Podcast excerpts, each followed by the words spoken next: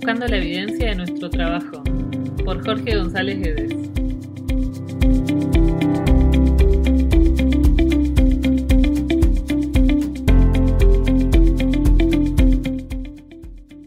Un elevado nivel de ansiedad antes de la competición puede deteriorar el rendimiento deportivo.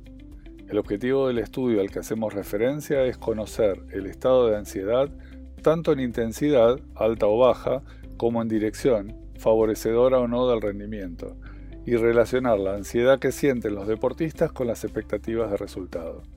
Exploraremos además algunas variables relacionadas con la ansiedad como la autoconfianza y la motivación, y de esta manera poder, a través de su regulación, facilitar el rendimiento. En esta nueva entrega de Shocksport Podcasts hablaremos sobre la ansiedad competitiva y las expectativas de resultado con mi amigo el licenciado Gustavo Ruiz, autor del libro La cabeza del campeón. Recuerden que pueden encontrarme en Instagram como arroba shocksport.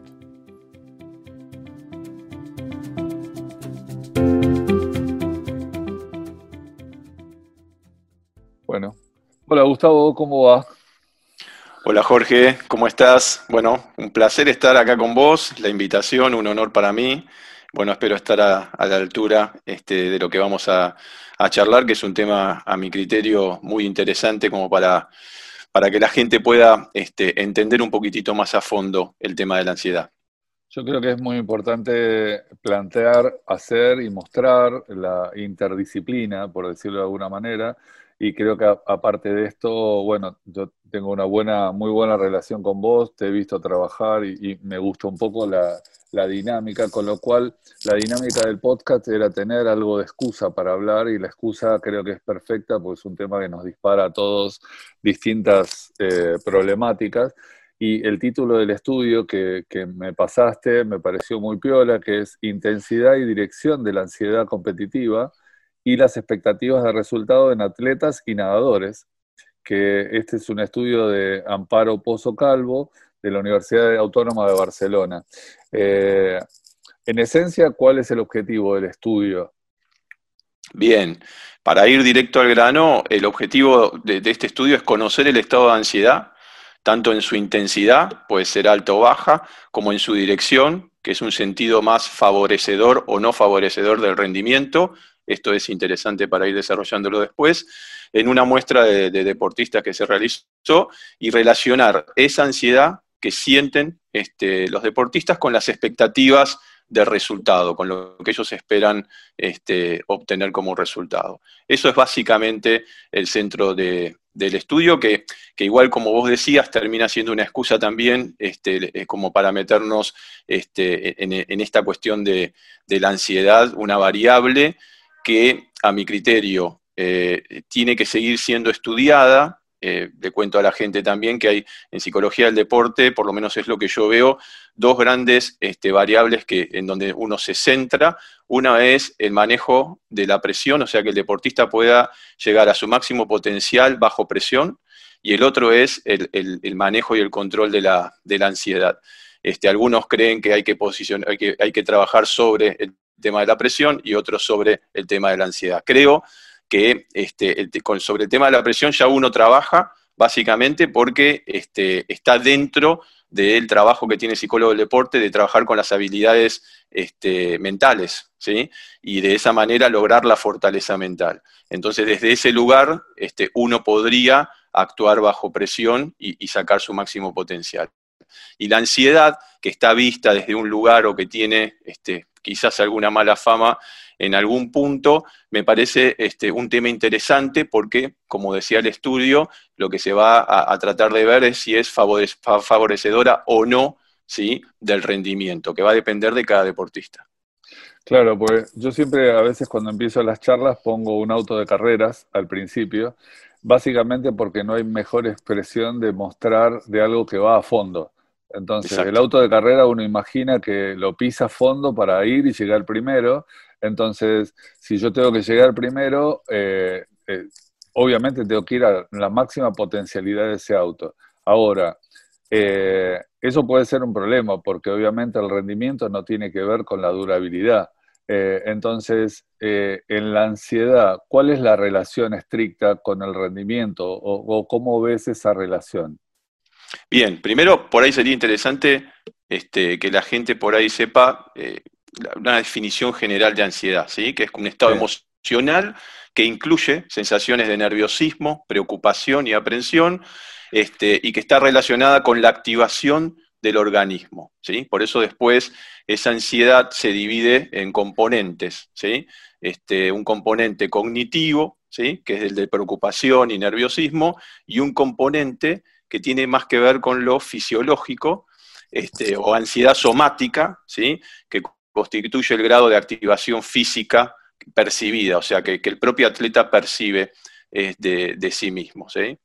Em, y yendo a partir de ahí a esa relación con el rendimiento, obviamente que es conocido que por los deportistas, que un elemento eh, importante es el nivel de ansiedad, este, sobre todo que se produce antes de una competición y que puede deteriorar el rendimiento deportivo si esa ansiedad no es reconocida por el deportista en primero, ¿sí? aceptada de alguna manera, que sepa que está pasando o que tiene algún tipo de sintomatología de ansiedad eh, sea este, fisiológica o cognitiva, y que a partir de ahí vea o pueda ¿sí? este, utilizar esa ansiedad como favorecedora del rendimiento o no. Los resultados de las investigaciones que se realizan de campo en la psicología del deporte acreditan esto, ¿no? Que ante una mayor ansiedad, por supuesto que el rendimiento deportivo este, disminuye, ¿sí?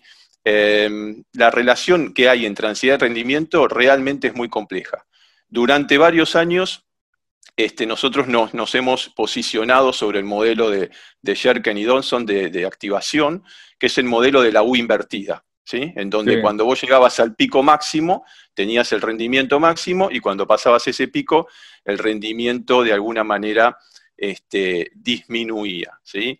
Entonces, eh, desde ese lugar, ¿sí? según este modelo, el aumento del nivel de activación va a estar acompañado de una mejoría del rendimiento. Pero a partir de que ese nivel de activación este, empiece a estar moderado, ¿sí? el rendimiento se va a ir deteriorando de alguna manera. Claro, y, en esto indudablemente juega un rol muy importante la, autoconfianza, ¿no? Eh, en relación con esa ansiedad que explicabas. Sí, en realidad ahí es donde se empieza como a generar ciertos componentes dentro de la ansiedad un poco, lo, sobre todo la ansiedad precompetitiva. ¿sí? Este, entonces, la psicología del deporte eh, eh, ha estado especialmente interesada en tratar de comprender estas relaciones entre estos componentes de la ansiedad este, y el rendimiento. ¿sí? Lo, que, lo, lo, que hizo fue tratar de comprenderlos desde una perspectiva multidimensional. ¿sí? Entonces, en, en, realidad lo dividía como en tres dimensiones. Desglosaba la ansiedad precompetitiva en una reacción cognitiva, ¿sí? que es el componente, para que la gente entienda, la reacción cognitiva sería como el componente mental de la ansiedad y está causado por las expectativas negativas sobre el éxito, o sea, aquello que yo espero este, no ganar o tengo miedo a, perder, o por la autoevaluación negativa de mi propio rendimiento. Es decir, yo creo que no voy a tener ¿sí? este, las condiciones o mis habilidades no van a estar a la altura para poder este, tener, tener éxito. Y también una reacción fisiológica, el segundo componente, o somática, que son los elementos afectivos y fisiológicos de la experiencia de ansiedad derivados directamente de la activación autonómica. ¿sí? Ahí digamos, la ansiedad impacta fuerte en el cuerpo, ¿sí? Desde la sudoración, ganas de orinar, este, dolores de cabeza, es decir, hay una serie de signos y síntomas que se producen en el cuerpo a partir de una ansiedad elevada y no controlada. Y acá un poco entra en juego el tercer componente, que es esto que vos decías de, la, este, de la autoconfianza, eh, dentro de esta teoría multidimensional, que en realidad no es una medida directa de la ansiedad, la autoconfianza, pero su ausencia, o sea, no tener confianza, sugiere que el deportista puede experimentar ansiedad cognitiva o sea, preocupación y nerviosismo como la definimos antes. Por eso la confianza es muy importante. Acá dentro de lo que en cierta manera organizamos eh, para tener un orden en cuanto a, lo que hablamos, eh, planteamos algunos interrogantes, algunas preguntas, pero de esto que vos me decís me surge el, tema de Indudablemente esta ansiedad precompetitiva y esta autoconfianza, como explicás, tiene que ver con la expectativa de resultado. Ahora, en, lo que yo entendía de la, de la psicología en su momento, uno a veces entendía herramientas, técnicas de relajación, técnicas de concentración y demás. Entonces, todo esto que vos me eh, explicás, cuando yo lo veo con ojos de preparador físico o de entrenador, imagino siempre la planificación. Indudablemente todo esto son etapas que podemos realmente planificar y, preparar y entrenar incluso, ¿no? Sí, o sea, eh, desde ese lugar eh, digamos, es donde se abre el juego interdisciplinario, que, es muy interesante, y, empiezan a involucrarse desde la psicología del deporte lo que nosotros llamamos rutinas precompetitivas, ¿sí? que, pueden eh, estar directamente relacionadas este, con técnicas este, específicas que el deportista utiliza este, antes de la competencia, que pueden ser desde la propia visualización, la relajación, el tema de saber utilizar el autodiálogo, tanto en la previa como durante una competición. Y esto es interesante desde esa interdisciplina que hablábamos recién, que tanto los profes y sobre todo los entrenadores lo tengan en claro, porque es algo como que suma ¿Sí? Este, como herramienta para el entrenador para saber y conocer más al atleta. ¿sí?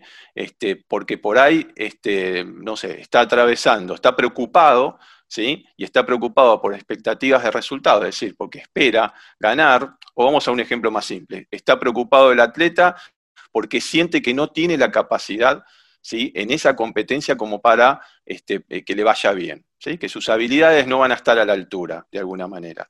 Y, está bueno que el entrenador pueda ver ¿sí? Este, que su propio deportista está pasando, en este caso con esta este, última parte de la dimensión que hablamos antes, por un problema de confianza y que ajuste ahí, este, digamos, desde la propia charla o herramientas que le dé el psicólogo al entrenador, para que el propio deportista, digamos, pueda, este, digamos, e, estar más fuerte con más confianza para enfrentar este, la, actividad o la competencia que tiene ahí, que en realidad es inmediata, Jorge. O sea que el manejo que hay que hacer en esa situación es muy rápido. ¿sí? Por, eso es, por eso es importante no solamente que el entrenador se dé cuenta, sino que el atleta se dé cuenta ¿sí? de que está pasando por algún tipo de proceso de ansiedad precompetitiva. Sí, lógicamente porque es, es muy importante, si bien uno puede entrenar determinadas cosas, uno eh, muchas veces se hace muy dificultoso entrenar la competencia. Por más que nosotros queramos hacer sesiones de entrenamiento simulando horarios, alimentos, eh, eh, propiedades o ansiedades previas a la competencia, no es la competencia. Y el deportista eso lo sabe. Entonces, llegar a esas instancias es difícil. Entonces, respecto a esto que vos me decías de eh, la ansiedad cognitiva, somática y el rendimiento. ¿Hay más estudios así referidos que se refieran a esto o, cómo se refieren a esto puntualmente? Sí, bueno, mira, eh, eh, la, investigación en psicología tiene sus años y está ahí en esa batalla, este, que a mí me parece como muy interesante, para poder ir delimitando en ciertos detalles algunas variables como esta de la ansiedad que son este, fundamentales. A lo largo de estos últimos años, obviamente que se ha debatido sobre, sobre el peso que tiene este, uno u otro tipo de ansiedad, por ejemplo, la ansiedad cognitiva como somática, en la realización de la tarea eh, deportiva. Los primeros estudios describieron relaciones diferentes para cada tipo de ansiedad, ¿sí? con respecto a la ejecución deportiva. ¿sí? Es decir, a, cómo, a, lo que, cómo yo ejecuto un gesto, ¿sí? va a depender este, no solamente de la ansiedad, sino por un lado de la ansiedad cognitiva y por el otro lado de la ansiedad somática, que eso ahora lo vamos a ir poniendo como, como más claro. La ansiedad cognitiva tiene, o tiene sí, hoy tiene una relación lineal negativa con el rendimiento. Es decir, si vos no la podés controlar, este, la preocupación y el nerviosismo comienzan a subir y automáticamente no, no, este, el rendimiento, por supuesto, que se deteriora. La somática se relaciona con buenos resultados, ¿eh? según la curva esta de la U invertida, es decir, si estás vos arriba pero con ansiedad somática, este, algunos deportistas pueden rendir bien igual. ¿Sí? Por eso esta cuestión de ir desmitificando. Y el tema de la confianza siempre va a tener una, relación lineal positiva si vos eh, tenés confianza, para también poder poner en claro esto que me parece interesante para la gente que nos está escuchando. La confianza es la creencia y pensamientos que los deportistas tienen sobre sus propios recursos, ¿sí? Para hacer frente a esas demandas del entrenamiento o de la competencia, ¿sí? O sea, lo que yo creo y pienso de mis propios recursos para poder hacer frente a esa demanda de entrenamiento y competencia. Entonces, se convierte en una variable fundamental, en una variable que ahora un poco después lo, iba a nombrar, moduladora, moduladora del, este, digamos, del estrés en sí, en donde podemos también ubicar a, la ansiedad y hasta de la motivación también. Eh, sí, yo acá me vengo anotando cosas porque quiero ubicarlas en cuanto al orden. Eh, pero una de las cosas que primero surgen y que veníamos dentro de lo que habíamos hablado es la ansiedad siempre ha sido interpretada como un factor negativo en el rendimiento. ¿Puede ser interpretada eh, de la manera contraria también? Eh, sí, a ver, eh, eso es interesante porque la palabra ansiedad ya de movida nos hacía pensar este, en algo negativo para, el rendimiento deportivo. ¿sí? El modelo de la interpretación, digamos, direccional de la ansiedad, es decir, cómo yo interpreto esa propia ansiedad, y ahí empieza esta cuestión de usarla como favorecedora o no favorecedora, este, eh, se estudió mucho. ¿sí? Este, hay alguien como Jones y Hampton fueron los que más están estudiando este tema, este, inclusive hasta la actualidad, y según este modelo, el impacto de la ansiedad sobre la ejecución no depende tanto de la intensidad de la ansiedad, sino de que el deportista la perciba como favorable o desfavorable. O sea, de cómo el deportista interprete esa ansiedad en el momento previo a la competencia. ¿Sí? ¿Se entiende hasta ahí? Para poder alcanzar esto, por supuesto, un buen rendimiento. ¿sí? Y los síntomas físicos, por ejemplo, pueden ser perjudiciales para un deportista, pero también pueden ser experimentados como facilitadores para otro. Por eso también yo lucho mucho con la individualidad de la intervención. ¿sí? Este, para, que, para que entendamos que no podemos este, analizar, por ejemplo, la cuestión de la ansiedad favorecedora, ansiedad cognitiva favorecedora, y poder meter a todos los atletas dentro de ese mismo rango, ¿sí? Porque quizás alguno no la pueda manejar de una manera favorecedora, o la ansiedad somática a alguno no le produzca nada y pueda competir y estar a nivel, o a otro sí este, le genere, no sé, eh, este, falta de coordinación, de movilidad, ¿sí? y demás, y no pueda lograr el rendimiento que pretende. En esto cae de maduro entonces la experiencia, eh, porque indudablemente la experiencia de la competencia, la experiencia en cuanto al entrenamiento y los años de experiencia de entrenamiento y de rendimiento juegan un rol muy importante entonces. Eh, a ver, sí, eh, inclusive aunque parezca obvio, ¿sí? los estudios hoy indican eso, que aquellos deportistas, digamos, con más este, experiencia internacional, por supuesto que van a tener un nivel de confianza un poco más alto y van a poder manejar este, de una manera más clara la ansiedad cognitiva y o somática. ¿sí? Y aquellos que tengan un nivel, eh, digamos, nacional, ¿sí? por, ponerlo, este, por poner un parámetro de alguna manera, es como que les va a costar. También por eso es interesante poder ver esto en perspectiva y saber cómo tenemos que trabajar con los chicos.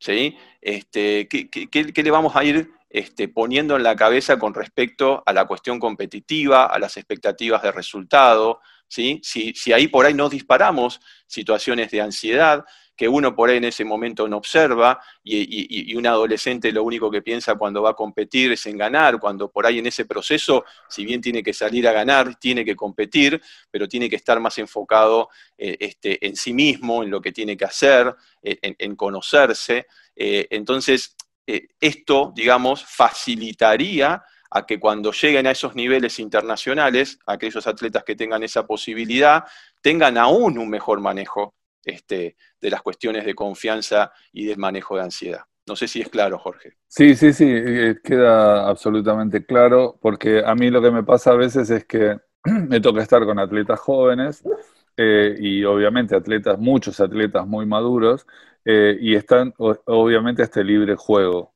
que el libre juego es el siguiente. Nosotros cuando volvieron de Río muchos de los atletas, una de las cosas que veíamos en cuanto al medallero era de que había obviamente, un grupo de atletas en el medallero superior a 30 años y un grupo de atletas eh, que estaba en un promedio de edad muy bajo, 20 y pico. Había como un spread de 10 años que, que era hubo una charla muy interesante con un grupo de entrenadores de por qué creíamos que se daba esto. Y lo que decíamos era, obviamente, teníamos el grupo de mayores de 30 que habían sido sometidos a todo tipo de entrenamiento, era un grupo de sobrevivientes y obviamente atletas de mucho nivel, pero que veían el entrenamiento desde otra óptica. Y después el grupo de jóvenes que estaban imbuidos un poco de toda la calidad del entrenamiento que hoy se pone en relevancia, pero que indudablemente un poco también le falta el respeto a, estos mayores que se meten así por un costado y, tienen una, una, capacidad de explosión muy grande. O sea, es como que el manejo de la ansiedad, el más grande lo tiene, como dijimos, en la experiencia más asumido, pero el menor o el joven muchas veces eh, está, no sé si la ansiedad termina no siendo un freno, sino que el flaco termina siendo una influencia muy positiva, la, misma competencia y, el poder pasar por arriba, por decirlo de alguna manera tonta, a, esa gente.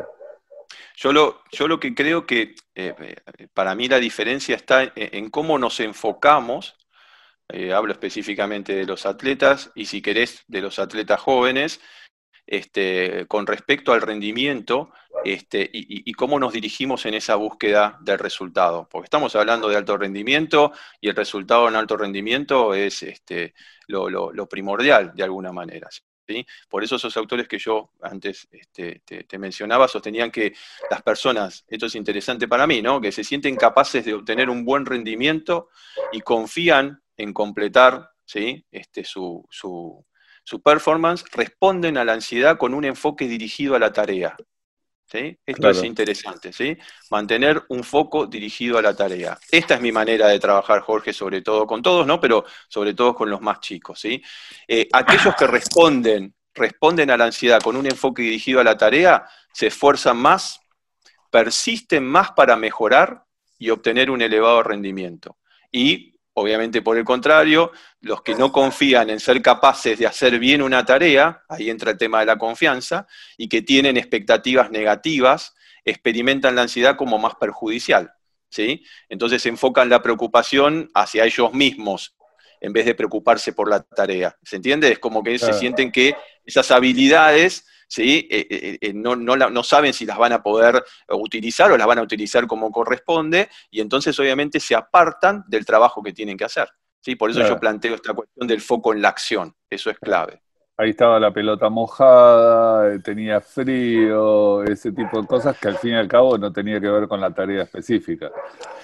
Exacto, empieza lo que nosotros llamamos como un locus de control externo, ¿no? Hay cuestiones más externas este, que hacen que eh, yo sienta que, mis habilidades no van a estar a la altura, un poco lo que decía antes, ¿no?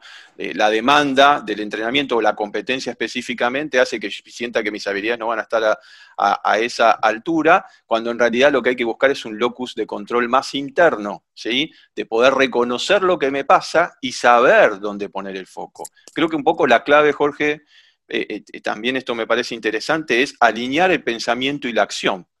Que lo que yo esté haciendo, que mi pensamiento esté enfocado en lo que yo esté haciendo. Uno, eh, es imposible no pensar, si bien hay cuestiones que salen automáticas, ¿sí? Este, pero si nosotros podemos, si nos damos cuenta que estamos haciendo algo y pensando en otra cosa, ¿sí? Este, ayer, no sé si, resulta interesante, un deportista me decía, ¿sí? me pasa que cuando no me siento con confianza, eh, eh, y veo que algún rival está andando mejor, automáticamente mi cabeza dice, bueno, yo tengo que hacer algo, tengo que hacer algo. Y empiezo como a empeorarla cada vez más, me decía. Claro, porque ya él está en la acción propiamente dicha, pero pensando en que tiene que hacer algo y se va de, la tarea propiamente dicha. ¿Se entiende? Claro, claro, claro. Sí, sí, o mismo en, deportistas por ahí no tan de elite y que se debe pasar mucho más, indudablemente por lo que acabas de explicar, eh, concentrarse en el objetivo en vez de en la tarea, ¿no? Eh, eh, suele ser a veces un problema, que eso por decirlo de alguna manera simple, los chicos concentrarse en hacer el gol cuando en realidad faltan un montón de pautas hasta llegar al gol. Exacto. Bueno, yo considero que eso se entrena. ¿sí? Es decir, ¿cómo, lo entrenamos? Eh, poniendo objetivos de tarea diarios, aunque suene muy, este, muy simplista, ¿sí? Que la planificación de hoy física, ¿qué puedo mejorar? ¿Sí? Aunque sea un objetivo chiquitito, la planificación técnica, táctica, la psicológica. Y no solo hablamos de mejoras en cuanto a debilidades, Jorge, ¿eh? sino, también en sino también en fortaleza. O sea, eh, yo, ah, este es mi fuerte. Bueno, ¿me puedo hacer más fuerte? Porque ahí vos buscás también maestría en algún punto.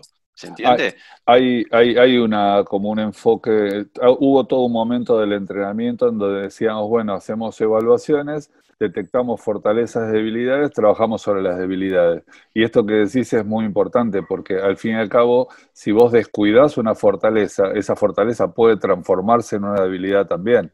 No es algo que eh, en el cuerpo humano está consolidado. Exactamente, exactamente. Por eso hablaba al principio, a ver, eh, esa fortaleza, ¿no? Está, la completan casi todas las habilidades psicológicas, ¿sí? Este, y, uno no puede, eh, digamos, eh, ignorar. Esa, esa, fortaleza. Hablo, cuando hablo de uno, hablo del entrenador, sobre todo del propio atleta, ¿sí? Porque por ahí puede hasta terminar incurriendo, si bien hay otros factores que generan la falsa confianza, pero en una relajación, ¿no? Bueno, sí, yo esto lo hago fácil. Se me ha pasado a mí, ¿sí? Que atletas me dicen, bueno, hoy me tocó, ¿sí? Lo que, eh, lo que a mí más me sale, ¿sí? Lo, que es más mi fuerte. Y después va y no lo puede realizar, ¿sí? E, este, porque ese fuerte de alguna manera o no lo trabaja o lo hace de una manera relajada pensando, ¿sí? Este, que lo va a realizar bien. Y en el deporte de élite, eh, en ese criterio uno no se puede relajar. Tiene que estar metido hasta el más mínimo detalle en todos los aspectos.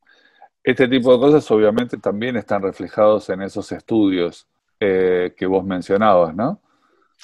Eh, sí, a ver. Como para ver en, qué, en qué pueden encontrar alguno que esté leyendo y quiere incursionar un poco más. indudablemente sí, vos mencionaste un par de autores también. Sí, hoy para mí Jones, se escribe Jones y Hanton, este, son dos autores que se están metiendo de una manera muy interesante en el tema de la ansiedad y están eh, digamos, como llegando al detalle de la propia ansiedad en cuanto a esto, ¿no? A, usarla como favorecedora o no, ¿sí? Las investigaciones hoy que se llevan a cabo para avalar empíricamente estas propuestas confirman algunos aspectos de este modelo, ¿no? De lo que veníamos hablando recién. ahí me voy a poner un poquitito más por ahí, más técnico, pero los resultados correlacionales sugieren que las subescalas de dirección de la ansiedad cognitiva, es decir, la dirección este, tiene que ver con si utilizo, cómo interpreto yo ¿sí? es lo que me está pasando. O sea, las subescalas de dirección de la ansiedad cognitiva y la somática se relacionan con las expectativas de los deportistas. ¿sí? Es decir, que con lo que yo espero de mí, ¿sí? voy a alterar la ansiedad cognitiva y la ansiedad somática. ¿Se entiende hasta ahí? Mientras que la, autoconfianza se relaciona positivamente con el rendimiento, una cuestión obvia, tanto en la escala de intensidad de la ansiedad, es decir, aunque sea baja o alta, como de dirección. Es como que si vos tenés autoconfianza, este, como decía antes, como variable moduladora, si hay un, hay un estado de ansiedad, pero la confianza es fuerte, en algún punto, este, digamos, no, hay, no, no influye esa ansiedad en el rendimiento. Claro, y entonces eh, el, el, tipo de deporte tiene que influir en este tipo de ansiedad. Llamémosle, si bien este estudio tiene que ver con natación y, eh, y atletismo, que son dos deportes individuales, e indudablemente debe haber una diferencia sustancial con deportes de conjunto, de situación, como dicen ahora, además. Eh, ¿cómo, ¿Cómo ves este aspecto también? Bien, a ver, eh, sí, también es interesante para empezar a desglosar y no poner todo en una, en una misma bolsa, ¿sí? Sí que el tipo de deporte influye en la intensidad de la, ansiedad, eh, las exigencias psicológicas, sabemos que cada deporte son diferentes este, y que pueden también verse afectadas por la propia ansiedad, ¿sí? los deportistas de deportes, por ejemplo, de contacto, deportes individuales, y los que son juzgados subjetivamente en la competición, suelen presentar mayor ansiedad cognitiva. ¿Sí? Están más preocupados, claro, porque están juzgados este, desde afuera, ¿sí? están más preocupados, están nerviosos. Y menor autoconfianza que los deportistas que no compiten ¿sí? en deportes de contacto o los que son este, juzgados objetivamente y los que no juegan en equipo. ¿sí? Yo lo que creo es que se considera que los deportes que exigen habilidades abiertas, para que se entienda las condiciones en las que se lleva a cabo la acción, digamos, en donde varían la ejecución, ¿sí? Es decir, siempre, por ejemplo, en básquet, yo voy a tomar un tiro eh, a distancia y cada tiro que tome a distancia siempre va a ser diferente. ¿sí? Entonces eso se considera una habilidad este, abierta. Entonces, vuelvo para que la gente entienda, se considera que, esos deportes que exigen habilidades abiertas están más influenciados por la ansiedad que los deportes que requieren habilidades cerradas. Las habilidades cerradas, también para, que se entienda, son aquellas que se realizan en un entorno ya previsible, que vos sabés que vas, en, qué lugar vas a realizar este, tu, performance, este, o en uno en, que el deportista es libre de ejecutar la habilidad sin tener que tomar una decisión rápida. Sin tener, puede ser en el tiro, eh, en rifle en general, por ahí no en skit o en trap, puede ser un tiro libre de básquet, en donde yo tengo ahí mis segundos, ¿sí? más allá de que pueda haber o no ansiedad, pero este, no necesito tomar una decisión rápida, me tomo mi tiempo y puedo, este, digamos, em, tirar. El patrón, esto lo sabes más vos, Jorge, que yo, el patrón motor, eh, digamos, es, es, preciso e invariable en estas habilidades cerradas, por eso, la, no sé, eh, para decir cosas básicas, media luna, vertical, salto, lanzamientos atléticos y nadar están dentro de estas este, habilidades cerradas que mencionábamos recién. ¿Se entendió, Jorge? Sí, sí, perfecto, porque básicamente el estudio también relaciona eh, lo de la motricidad gruesa y fina eh, en función de esto, de, cómo influye la ansiedad en esa motricidad o, y casi te diría viceversa, porque indudablemente cuando entra a tallar también el factor del cansancio, eh, la problemática de la ansiedad, como lo dijiste antes, eh, eh, entra a jugar un, problema, un, tema grande, porque los deportistas conocen bien sus limitaciones y conocen bien sus fortalezas, tanto en un comienzo de un partido como al fin de un evento.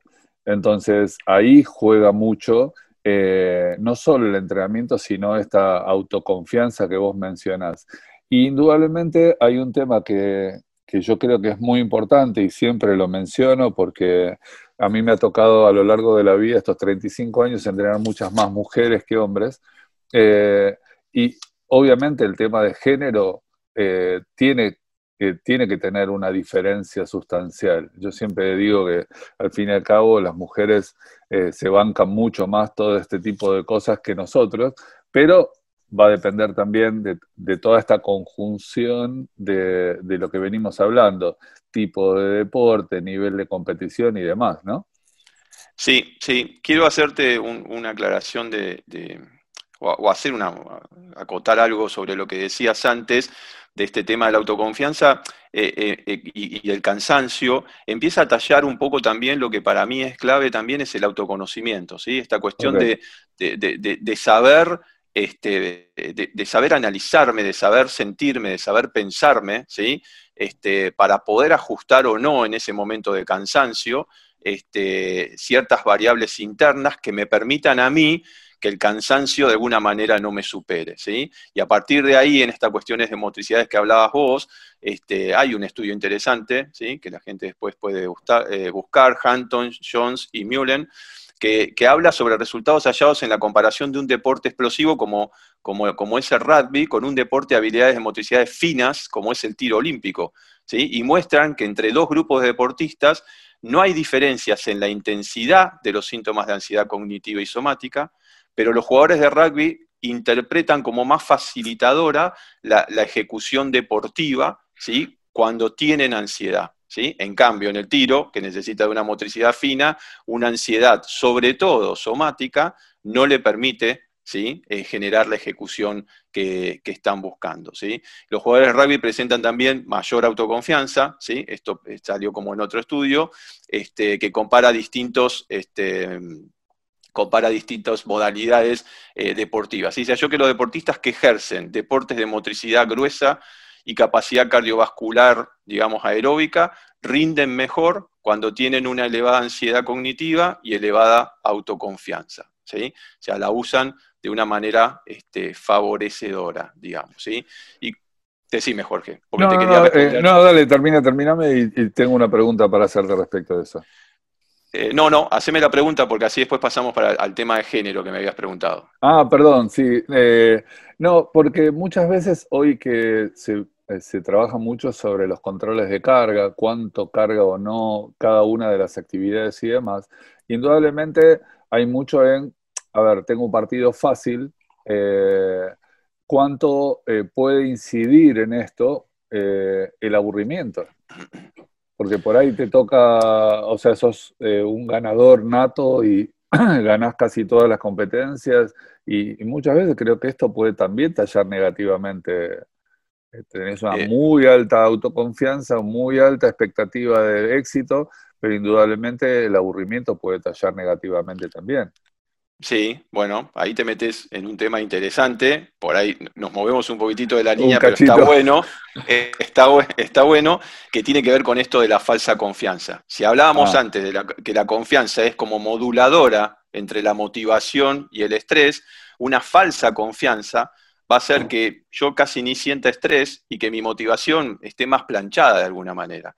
Entonces, a partir de ahí puede surgir esto del aburrimiento, ¿sí? Por eso es importante, yendo ahí y sin meternos a fondo con el tema de la motivación, entender que hay tres aspectos fundamentales y uno de esos tres aspectos de la motivación es la autonomía. Es decir, que yo siempre tenga objetivos. Y que mis objetivos también coincidan con los objetivos del entrenador en lo posible. ¿Sí? Porque si yo, este, digamos, trabajo sobre el objetivo del entrenador y no lo siento mi objetivo, la motivación mía no va a ser la, adecuada. Entonces, dentro de este aburrimiento, ¿sí? que puede estar dado, como vos decís, probablemente por una, este, por, una falsa confianza o, por una relajación, ¿sí? de alguna manera, en, en, su rendimiento. Si viene bien, este, ahí hay que poner el punto en la motivación y ajustar los objetivos. Esa es mi sugerencia y mi recomendación. Perfecto, y yo te interrumpí, estábamos hablando del tema de la influencia del género eh, en, respecto de la ansiedad.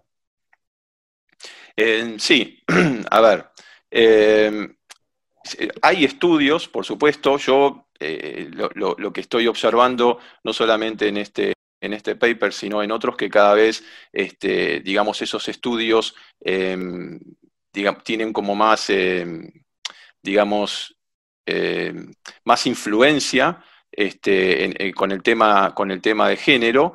Eh, no, no, hay tanta diferencia, no se ha encontrado tanta diferencia entre la ansiedad cognitiva y somática en deportistas mujeres y hombres, pero sí es interesante que se encuentra que aunque parezca mentira, este, hay una ansiedad más cognitiva ¿sí? en los hombres que en las mujeres. ¿sí? Es como que los hombres, eh, digamos, eh, tienen que trabajar más en, este, en esta área de, este, manejo de preocupación y nerviosismo, eh, en este caso previo a, una competencia si hablamos de, ansiedad competitiva. Eso es por lo menos lo, que plantea este estudio. Claro, y eh, esto obviamente me da mano con, un tema que tiene que ver con algo que veo todos los días en el entrenamiento eh, y que nosotros todos los entrenadores tenemos siempre un campeón del entrenamiento, vos que tenés tu libro Cabeza de Campeón, y el campeón de la competencia. Hay gente que funciona muy bien en los entrenamientos y llega, me ha pasado de una semana antes de la competencia, se caen a pedazos, incluso en lo que a ellos les sale muy bien. Indudablemente esto es un juego libre, increíble, de, la cabeza de estos pibes y yo lo llamo así, el campeón del entrenamiento. No sé qué, cómo lo podemos relacionar con esto. Sí, sí, a ver, para mí sí tiene una relación, que es un poquitito lo que, lo que hablamos este, eh, hace, hace un rato, porque la ansiedad, digamos, si bien acá intentamos este, enfocarnos en esa ansiedad precompetitiva, eh, la ansiedad se trabaja antes, ¿sí? Este, y uno tiene, bueno, nos tendríamos que meter porque también hay una ansiedad rasgo, una ansiedad eh, estado. Eh, ¿Qué quiere decir esto? Hay una ansiedad que por ahí uno trae este, lo digo así muy, muy burdamente para que la gente entienda, una ansiedad que uno ya trae por su historia y otra que es generada por el evento específicamente.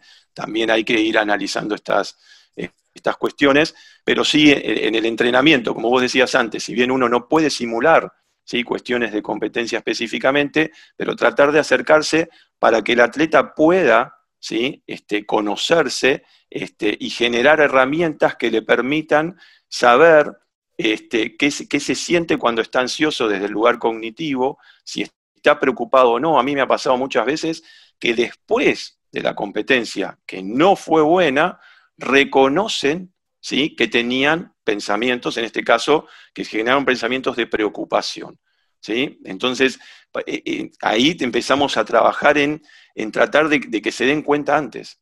Y, por ejemplo, esta cuestión de, poder entrenar, y ahí vuelvo, aunque parezca que no tenga relación con el objetivo de tarea, ¿sí? en donde vos eh, te enfocás en, la acción, en lo que tiene que hacer, también nos ayuda un montón este, en este trabajo de, control de la ansiedad, digamos, previo, y creo que a esos campeones del entrenamiento les ayudaría, como vos los mencionás, les ayudaría un montón este objetivo de tarea, eh, conocimiento de sí mismo, entender el sistema de la ansiedad y cómo usarlo de manera este, facilitadora para poder este, empezar a trasladar ese rendimiento que tiene el entrenamiento este, a la competencia.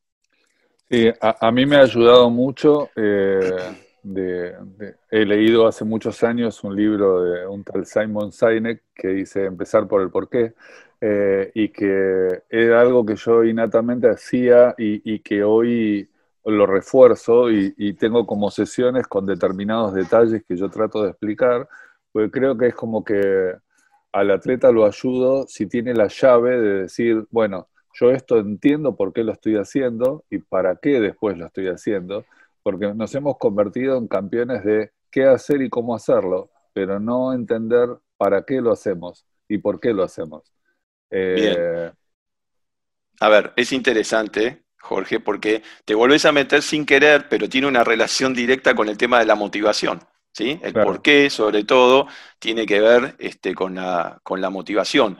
Por eso, y quizás lo, puedo aclarar ahora eh, un poco mejor, hay una teoría, se llama teoría de la autodeterminación, que, tiene un estudio de muchos años que estudia la, motivación humana en sí mismo, este, y plantea, ¿sí? La autonomía, que es un poco lo que decía antes, tener objetivos ¿sí? y, sentir que esos objetivos son míos. Eh, el tema de la relación, los vínculos que se van generando ¿sí? con el equipo deportivo, también eso ayuda un montón a sostener la, motivación. Y después el tercer aspecto que lo, llaman competencia, que es sentirse competente sentirse que puede, ¿no? Que puede llegar este, a, mejorar y a, este, mejorar su rendimiento y a elevar en su, en su jerarquía en cuanto a, lo deportivo, ¿sí? Por eso es interesante entender que lo que influye en, en, la activación, que es la manera en la cual yo rindo, es la motivación y, por ejemplo, el estrés. Dentro del estrés podríamos incluir la ansiedad, que es el tema que nos, que nos trae ahora. ¿sí?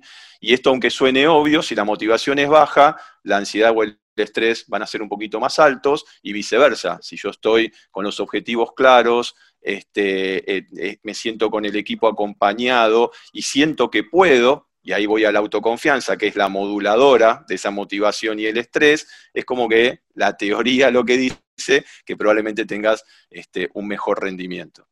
Claro, es como, es como un ecualizador, va subiendo y bajando una de las perillas y eso se puede hacer desde afuera. Incluso esto me reenfoca un poco a la pregunta que seguía, que nos habíamos planteado, que es la influencia de la expectativa de resultado en la intensidad y en la dirección de la ansiedad. Eh, sí, a ver, eh, ahí es donde nos metemos por ahí más en, el tema de más fino, digamos, eh, con respecto a esas divisiones que se realizan en, esa influencia de, como vos decías, de la ansiedad. Este, y lo que, lo que podemos decir al respecto, dame un segundito, lo que podemos decir al respecto es, nos, nos, podemos plantear ¿sí? específicamente que eh, digamos, en otras palabras, los deportistas con ansiedad elevada tienen expectativas muy realistas. ¿sí? Es decir, eh, esto es interesante porque parecería, parecería que no, ¿sí? Es decir, eh, eh, pero la, propia ansiedad alta, ¿sí? Produce que yo tenga o que me enfoque más este, en, lo real, en lo que yo voy a vivir, ¿sí? Y eso a la vez puede ser peligroso porque yo veo lo real y me puede preocupar más, ¿sí? Coinciden los resultados, digamos, esperados y obtenidos que, que se vieron en este estudio. La autoconfianza de este grupo que hablamos es este, va a ser menor, ¿sí? si las expectativas de resultados son bajas, ¿sí? si yo espero, esto también es algo como obvio, pero tiene que ser de alguna manera este, estudiado, si yo tengo, espero este, poco de mí, de mis capacidades, mi confianza por supuesto va a bajar, y por otro lado los deportistas que interpretan sus síntomas de ansiedad y la confianza como sensaciones que son beneficiosas son los que tienen unas expectativas de resultado más conservadoras. Y estos obtienen resultados por encima de lo que habían pronosticado. ¿Sí? Esto me ah. parece como, como interesante. ¿sí? Este, aquellos que interpretan la ansiedad y la autoconfianza con sensaciones de beneficio, ¿sí? tienen expectativas de resultado conservadoras, básicamente a mi criterio, porque están enfocados en la tarea. Entonces, al estar enfocado en la tarea, este, eh, la, probabilidad de, que las cosas salgan mejor este, se agranda. ¿Se entiende? como, como, sorprenderse porque salió mucho mejor de lo que esperaba, pero porque estaba enfocado en lo que hacía. A nosotros, yo me acuerdo cuando remaba, mi entrenador decía, yo venía de un club determinado en donde yo cuando hacía, estaba en medio de la competencia, trataba de ver todas las variables, miraba el bote de al lado, miraba al juez, trataba de estar expectante, y en vez de concentrarme en lo que yo tenía que hacer, y el cambio más grande que, eh, que fue para mí y que fue exitoso en ese momento, fue concentrarme en lo que yo había entrenado y en lo que tenía que hacer en mi bote, y me ha pasado de terminar regatas y de mirar afuera y entender dónde estaba eh, entender en qué posición estaba, entender en qué situación estaba, porque yo lo que había dejado era absolutamente todo en la competencia. Exacto. Por eso, yendo a esto que vos decís, a lo que yo decía antes, los deportistas que, muestran expectativas como más prudentes, ¿sí? Obtienen resultados por encima de sus propias expectativas, que es esto que vos decías, Jorge, ¿no? Son los que tienen mayor, digamos, autoconfianza. La variable autoconfianza, como decíamos antes, no tiene una relación directa con la ansiedad, si bien es moduladora, pero es clave. ¿sí? El nivel de ansiedad no, no se diferencia de los deportistas con expectativas excesivas, pero sin embargo perciben tanto su ansiedad como su confianza como más facilitadoras. Esto de más facilitador quiero explicarlo de una manera mucho más simple, que tiene que ver con eh, definíamos a la ansiedad como una preocupación y nerviosismo, bueno, me preocupo, ¿sí? me doy cuenta que tengo una, ansiedad por algo que voy a vivir y yo me enfoco en ver cómo puedo resolver esa situación, a partir de mis propias habilidades, a partir de, lo técnico y táctico, desde, desde qué lugar yo me enfoco para hacer más facilitadora a esa ansiedad este, cognitiva. ¿Se entiende? Sí, sí, perfecto. Y un poco para, como última así, consulta, eh, y que nos puede llevar también a abrir un juego de un montón de cosas, es que si bien el tema hoy es la autoconfianza y la ansiedad, indudablemente esto también puede actuar como modulador, eh, que es la confianza que tenga el deportista, eh, autoconfianza en su equipo, y de cómo, el equipo de trabajo, sea preparadores físicos, psicólogo, nutricionista y demás, toda esa expectativa y esa ansiedad del mismo equipo puedan no ser trasladadas al deportista. Entonces, hay un tema, creo, muy importante en eso en cuanto a la ansiedad del mismo entrenador en sí. Exactamente. Bueno, a ver, eh, por un lado se dice que el entrenador eh, de lo único que se tiene que ocupar ¿sí? es de su especificidad, digamos, técnico-táctica. ¿sí? pero digamos, no puede apartarse de, que está en una posición también de cierto liderazgo, ¿sí? y de que su influencia, desde su saber primero, y desde, este, digamos, su propia persona, eh, valga la redundancia, van a influir ¿sí? sobre el atleta. Entonces es muy importante que el entrenador también tenga esa misma mirada sobre sí mismo, para poder, este, digamos, como poder balancear si, si, yo, si yo tengo ansiedad y de esa manera se la estoy trasladando este, al, deportista, ¿sí? Y cómo yo trabajo esa ansiedad, que ahí entramos en juego nosotros los psicólogos en ese asesoramiento y en esa mirada de afuera, como para generarle una herramienta para él mismo y que después esa herramienta le sirva este, para, aplicarla con los propios deportistas. Así que esa relación termina siendo clave, ¿sí? porque si, si desde la parte de liderazgo del entrenador este, están las cosas como claras, eh, la parte del deportista también tiene como claro el manejo de la ansiedad, la confianza, sus habilidades, etcétera, este, el rendimiento en teoría debería ser este, bueno y, progresivamente ir mejorando. Para que tomes un poco de agua tranquilo, y yo tengo una anécdota con esto que para mí fue muy importante cuando yo remé en un club durante muchos años y después me pasé por, su invitación al Club Regatas La Marina, que fue mi club, mi último club, donde ahí había un famoso entrenador que era Alberto de Midi. Eh, yo venía de un club muy bueno, que la verdad que me dio mucho, pero lo máximo que había salido era segundo en una regata, en las categorías juveniles y demás. Y claro, pasar a este club, que era el más importante del país en su momento, me generaba mucha expectativa.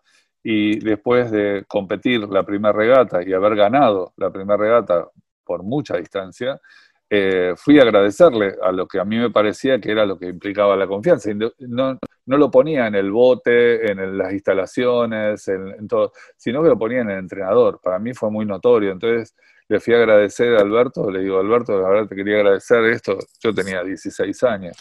Y en ese momento no entendí lo que me dijo, lo entendí muchos años después, y me dijo, mira, pibe, no, vos no tenés nada que ver con él, yo no tengo nada que ver con esto, vos ganaste porque tenías que ganar, punto. Eh, yo dije, me di vuelta y me fui diciendo, ¿para qué le vine a decir esto al flaco este? Y me tocó el hombro, me di vuelta y me dice, mira, pibe, cuando vos ganes, el 98% de la culpa es tuya, el 2 es mía. Cuando vos pierdas, el 98% de la culpa es mía, no tuya. Andate, pibe, me dice. Claro, yo muchos años después entendí que el flaco, indudablemente, era un sacador de presión nato. Eh, sin ningún, él no era psicólogo, no era entrenador, era solo un tipo que había tenido mucha experiencia y que había entendido indudablemente él también esto de su entrenador.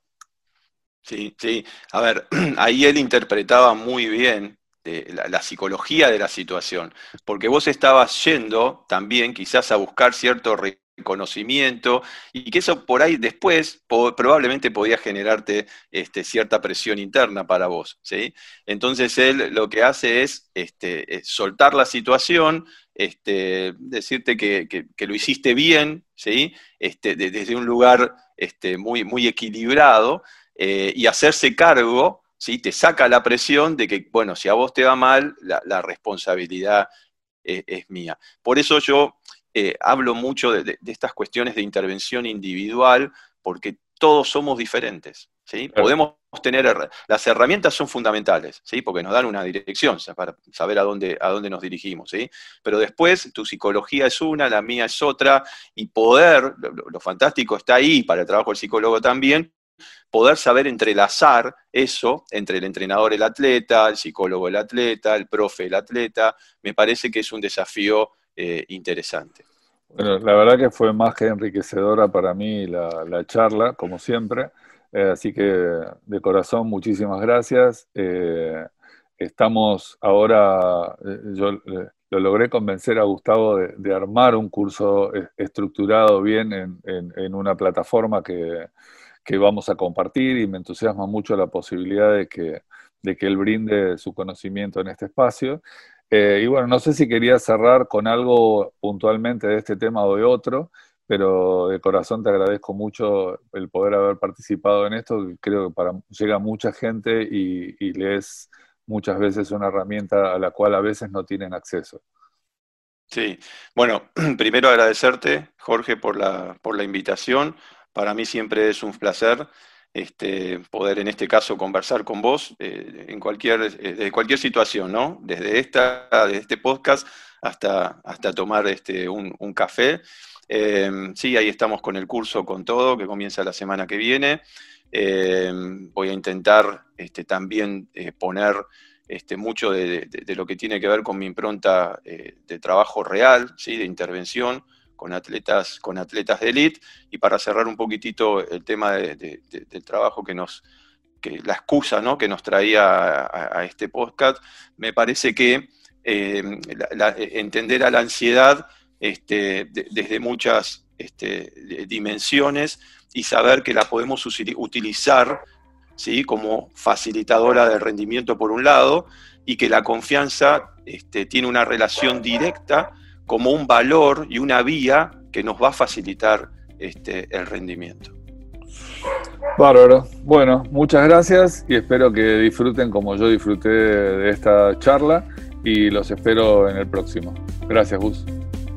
Gracias, Jorge.